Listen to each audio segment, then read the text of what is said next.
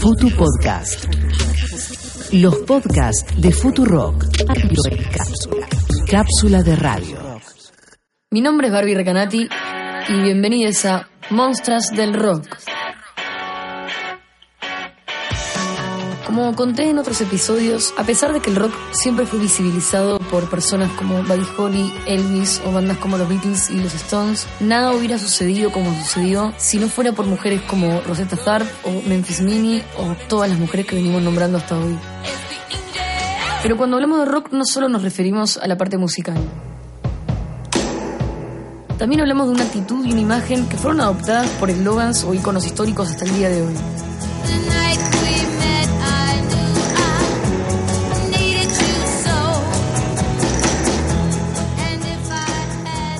En 1963 salía Be My Baby, el primer hit de The Ronettes, la primer girl band de pop con una verdadera rockstar en la voz, Ronnie Spector. A diferencia de todas las girl bands de la época como Shirley's o las Supremes, las Ronettes venían de Harlem español, lo cual generaba una mezcla entre sus raíces afroamericanas y su acento y actitud latina arriba del escenario de una manera única. Vestidos ajustados, cigarrillos en la mano, una actitud muy parecida a la que pronto conoceríamos como punk. Ronnie se casa con Phil Spector, quien la produce, le da su apellido y le hace la vida imposible. Pero también, gracias a Spector, se genera un cruce cultural que cambiaría muchas cosas. Un intercambio musical entre Ronnie, Lennon y Richards crea un dominó de consecuencias sonoras y estéticas que podemos escuchar hasta el día de hoy. Y también se transforma en una consejera e influencia para Joy Ramone y Johnny Thunders, dos de los protagonistas del movimiento punk de Nueva York de los 70 más importantes. Este movimiento punk es de lo que voy a hablar hoy. Un movimiento que comenzó en un bar, el CBGB's.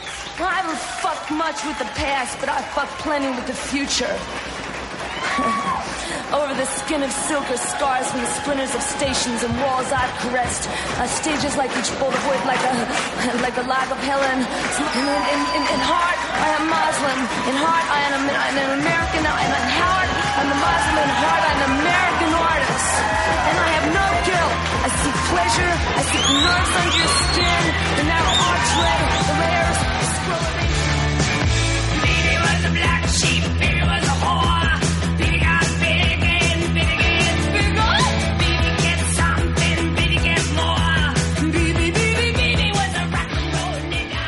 decir que el CBGB's fue el Big Bang de la contracultura rockera. Un semillero de artistas que estaban ahí para cagarse en todos los géneros y estilos musicales que existían hasta el momento.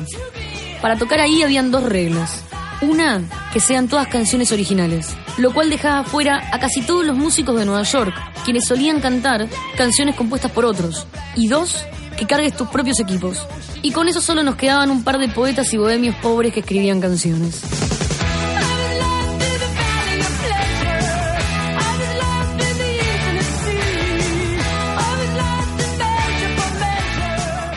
La banda Television convence al dueño, Gilly Crystal, de abrir el escenario para que toquen bandas de rock. Y las primeras cuatro bandas que comienzan a tocar todas las semanas en este bar son los Television, los Ramones, Debbie Harry con Steel Toes, antes de Blondie, y Patti Smith recitando poemas con Lenny Kaye.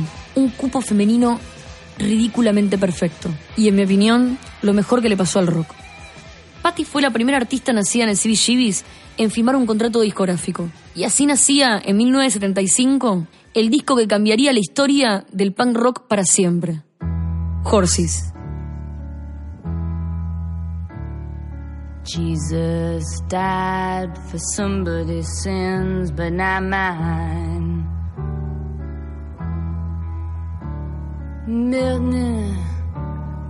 Thieves, wild cord of my sleeve, thick. Heart of stone, my sins my own, they belong to me. Patti era fanática de la literatura. Trabajaba casi por placer en las librerías de Nueva York. Y es tal vez junto a Bob Dylan la persona que popularizó a la literatura y a sus escritores favoritos a través de sus canciones. Pero mientras Bob Dylan pertenecía al mundo del folk, Patti estaba en un lugar donde lo que hacía y lo que era era algo nunca antes visto. Vestía trajes con tiradores de tallas más grandes, cortes de pelo masculino, sin ningún tipo de maquillaje, y escupía entre canción y canción y poema y poema para esclarecer su garganta, como si ningún mandato social jamás la hubiera atravesado. Su disco, al igual que la estética de algunos de sus compañeros como Richard Hell, llegan a Londres de la mano de personajes como Malcolm McLaren, futuro manager de los Pistols, infiltrándose en el punk inglés que terminaría dominando al mundo.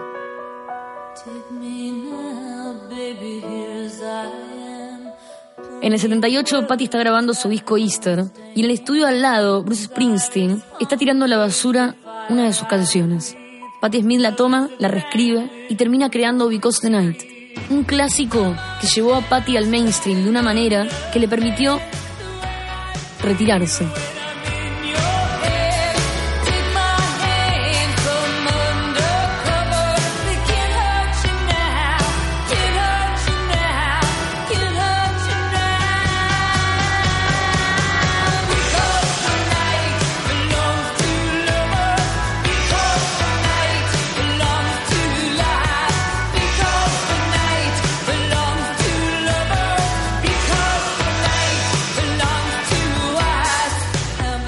Patty decide dedicar los próximos 15 años a criar a su familia junto a Fred Sonic Smith, el guitarrista de MC5, en Detroit. En el medio graban un disco en pareja, Dream of Life, pero recién cuando Fred fallece en 1994, Patty vuelve a hacer canciones junto a su banda original.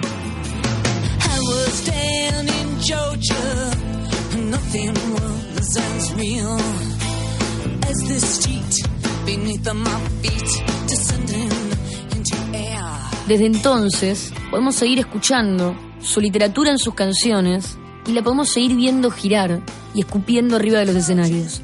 Pero algo también muy único en ella es que esa carrera corta de cuatro años que tuvo en los años 70 abrió un mundo nuevo para la mujer en el rock.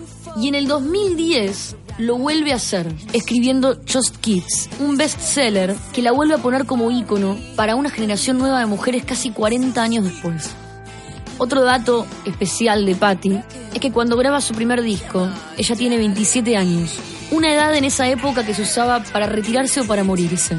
Y esa particularidad la repite también su compañera de antro, que se dice que también era su enemiga, Debbie Harry, quien cuando comienza a cantar en el CBGBs tiene 31 I'm in the años.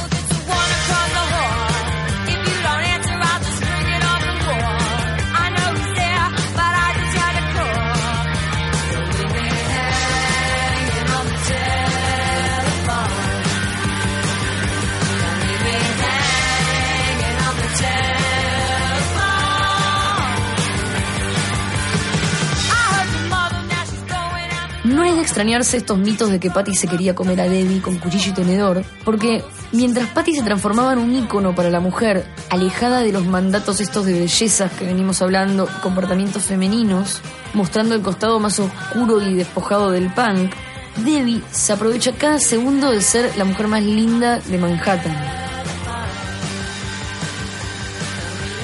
De hecho, antes de cantar, llega a ser conejita Playboy. Pero lejos de ser solo una cara bonita, Debbie utiliza todas estas herramientas que tiene para triunfar y transformarse en un ícono de moda adentro del rock y el punk y fuera de él hasta el día de hoy. Chupines de cuero, remera rota, labial rojo vivo, pelo rubio despeinado. Era como una especie de Marilyn Monroe punk. Pero por supuesto Debbie no solo revolucionó el mundo por ser estéticamente Debbie Harry, sino también por su música. Blondie fue clave. Fueron como un puente para todo lo que venía sucediendo en los barrios bajos, como una soga para las minorías culturales, para el reggae, para el hip hop, para movimientos que hoy dominan la industria musical. Su primer single, Ex Offender, que se tenía que llamar Sex Offender, pero lo censuraron, si le bajas el tempo y la intensidad, puede ser tranquilamente una canción de las girl bands de los 60s que escuchamos en otros episodios. Pero ella se ocupa de llevar ese estilo de música, liderado por afroamericanas, al antropunk del CBGBs.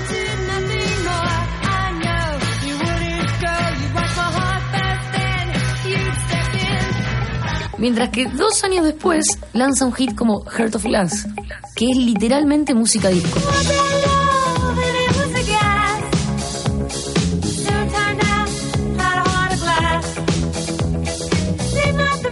Con este tema la pegan. Pero imagínate el impacto cuando vos comprabas el disco de Blondie y en el lado A te encontrabas con esto.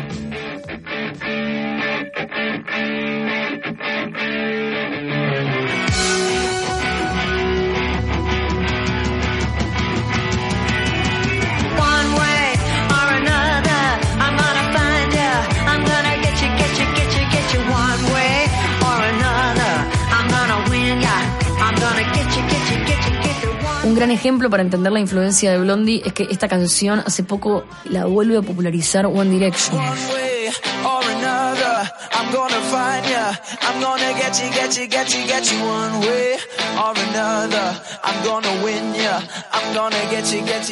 Y dos años después, de nuevo, en el 80, en el disco Automerican, meten otro puente. Uno para el reggae con el temón de The Tide High.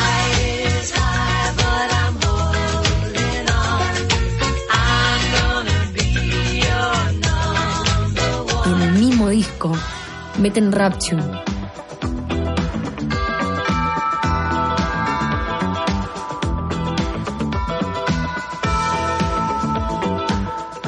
que es la primera canción con un rap en llegar al puesto número uno en los charts, donde Debbie encima rapea nombrando a los hip hoperos más grandes de ese momento como Fab Five Freddy y Grandmaster Flash, que no los conocía nadie fuera del gueto del hip hop.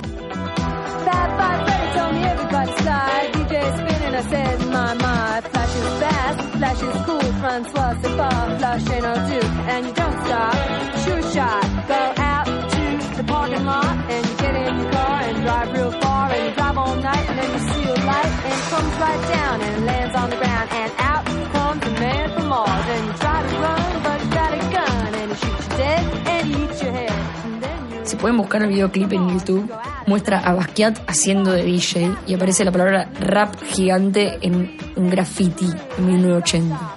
Debbie fue actriz de John Waters, musa y amiga de Warhol, todavía es cantante de Blondie y dejó una huella de dinosaurio en la historia de la música.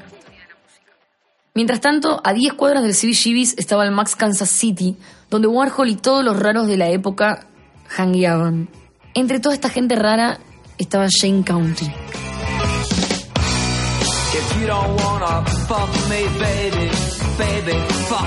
Shane County es la primer cantante transgénero del rock. Lideraba a las Wayne County and the Electrics, con quienes tuvo varias canciones clásicas para los melómanos, como Man Enough to Be a Woman o Fuck Off, que es la primera canción donde graba el pianista Jules Holland.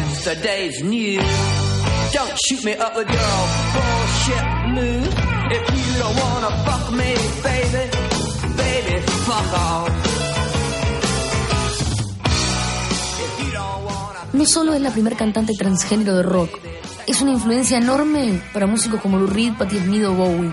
Y de hecho con Bowie tiene una historia muy polémica en la cual Jane es actriz de Warhol, Warhol se la lleva de gira, Bowie la conoce, queda como fascinado y le propone producirla. Entonces Jane County le empieza a mandar tapes con demos a Bowie, Bowie los recibe, ella no recibe respuesta, pero lo que comienza a suceder es que las canciones que empiezan a salir de Bowie tienen muchas ideas y condimentos de lo que County le estaba enviando. De hecho, no para ahí, sino que Bowie comienza a salir de gira y muchas de las ideas que County compartió con él sobre escenografía y estética comienzan a ser utilizadas por el Duque. Pero la mala suerte de influencia no termina ahí. County sale de gira con Kiss y Gene Simons le dice, me encanta eso que haces con tu lengua, que la sacás y la revoleás para el público, voy a empezar a usarlo. Pero no termina ahí. Querer reventar, Jane County escribe su autobiografía en el 95 y en el 2001 John Cameron Mitchell hace la película y ahora exitoso musical Hedwig and the Angry Inch, una historia sobre una mujer transgénero con un prontuario de operaciones malas, canciones robadas y estética glam demasiado similar a la vida de Jane. Se dice que Jane, paranoica, termina de corroborar que fue un robo ya que su autobiografía estaba en el escritorio de John Cameron Mitchell.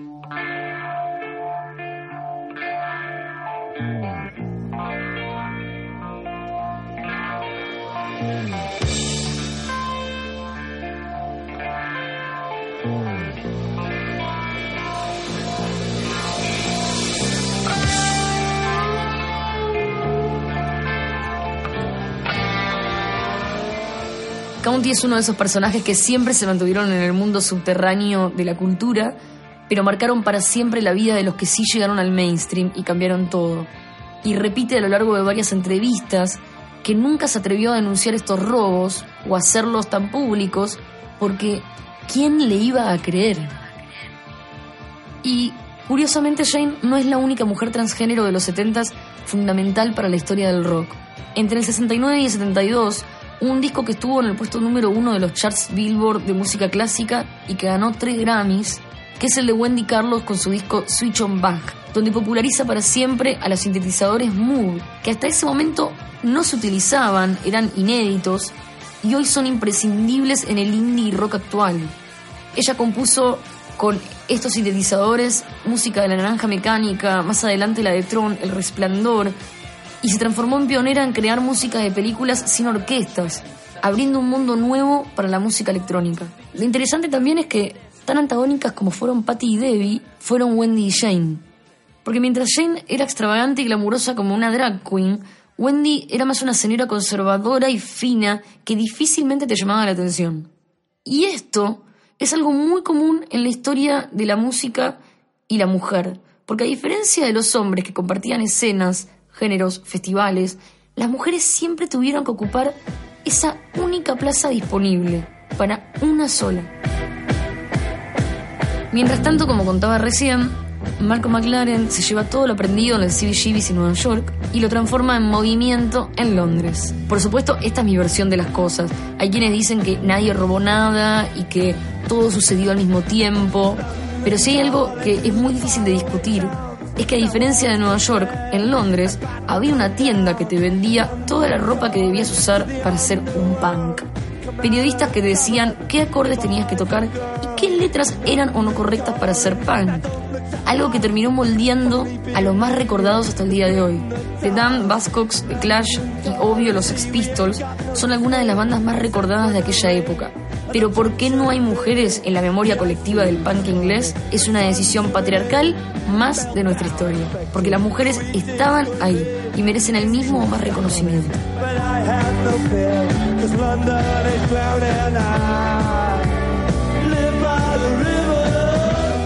Por empezar, una de las primeras tal vez es Polly Styron, cantante de X-Ray Specs. Polly era un cliché de la exclusión. Mestiza, con frenillos, anarquista. Vio los Pistols y dijo, yo puedo hacer lo mismo. Y lo hizo. Sin saberlo, estaba haciendo la voz de las chicas punks, cantando a los gritos en el 78 en Oh Bondage Up Yours. Algunas creen que las niñas deben ser vistas pero no escuchadas. Yo digo algo así como a tomar por culo un, dos, tres, cuatro.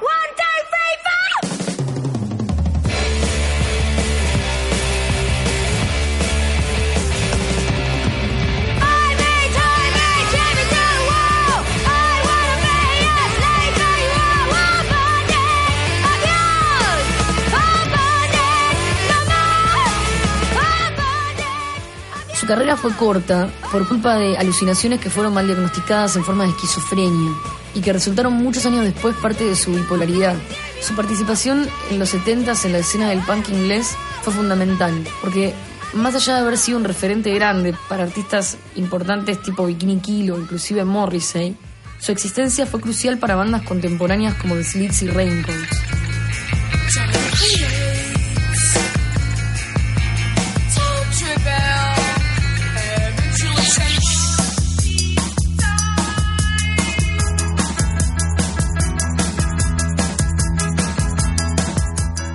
The Slits, banda formada por integrantes que en su mayoría se conocieron en un recital de Patti Smith, así que volvemos a repetir la importancia de Nueva York en Londres y de Patti Smith. Es la primera banda enteramente de mujeres de esa escena. Y algo que las caracterizó fue rebelarse contra la escena punk inglesa. Ellas hicieron todo a su manera. Su forma de vestir, de actuar. En sus propias palabras decían, los tipos no sabían si cogernos o golpearnos. Y Cat, su álbum debut del 79, tenía en la tapa a sus tres integrantes desnudas, tapadas en barro. Era como demasiado revolucionario hasta para la propia revolución que estaba pasando. Pero sin The Slits, el movimiento Riot Girl, un movimiento del que voy a hablar en otro episodio y que fue un oasis para la mujer en el rock, no hubiera existido. Y muchas de las mujeres que sí son recordadas hoy en el rock tampoco.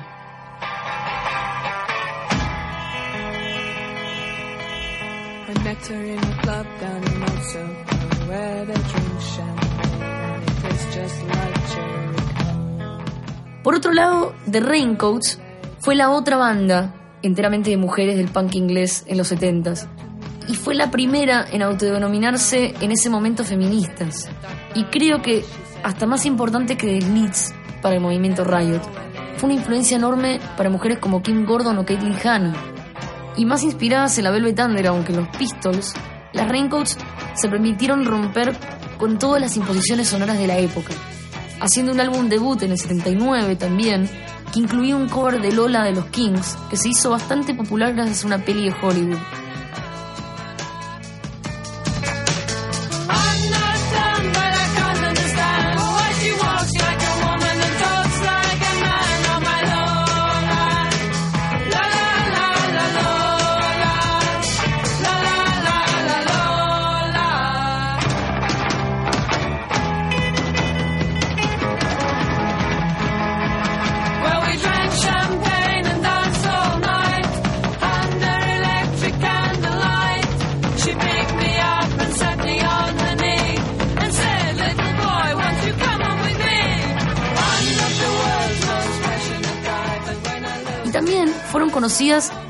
Por otros músicos gracias a Kurt Cobain, quien las idolatraba y las nombraba como su banda favorita.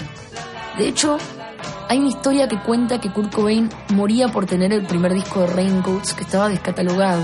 Y cuando recibe una copia enviada por la propia Ana Silva de Raincoats, que en ese momento trabajaba en una tienda de antigüedades ya retirada de la música, dice que fue el momento más feliz de su vida.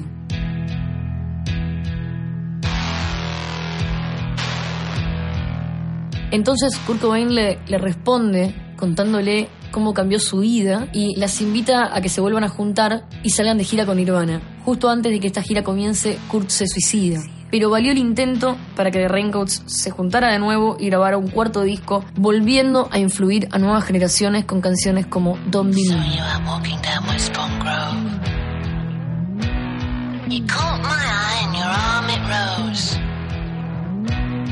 Rose in the sky, however so high. But it wasn't, my dear, to wave to me. No, it was simply to hail a big black taxi, which you jumped in as fast as you possibly could. Well, you know.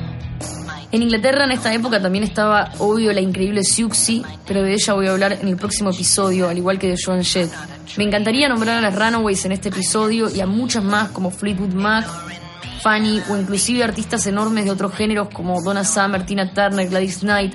Pero el rock moderno empieza a tener su propia identidad en esta década gracias al punk.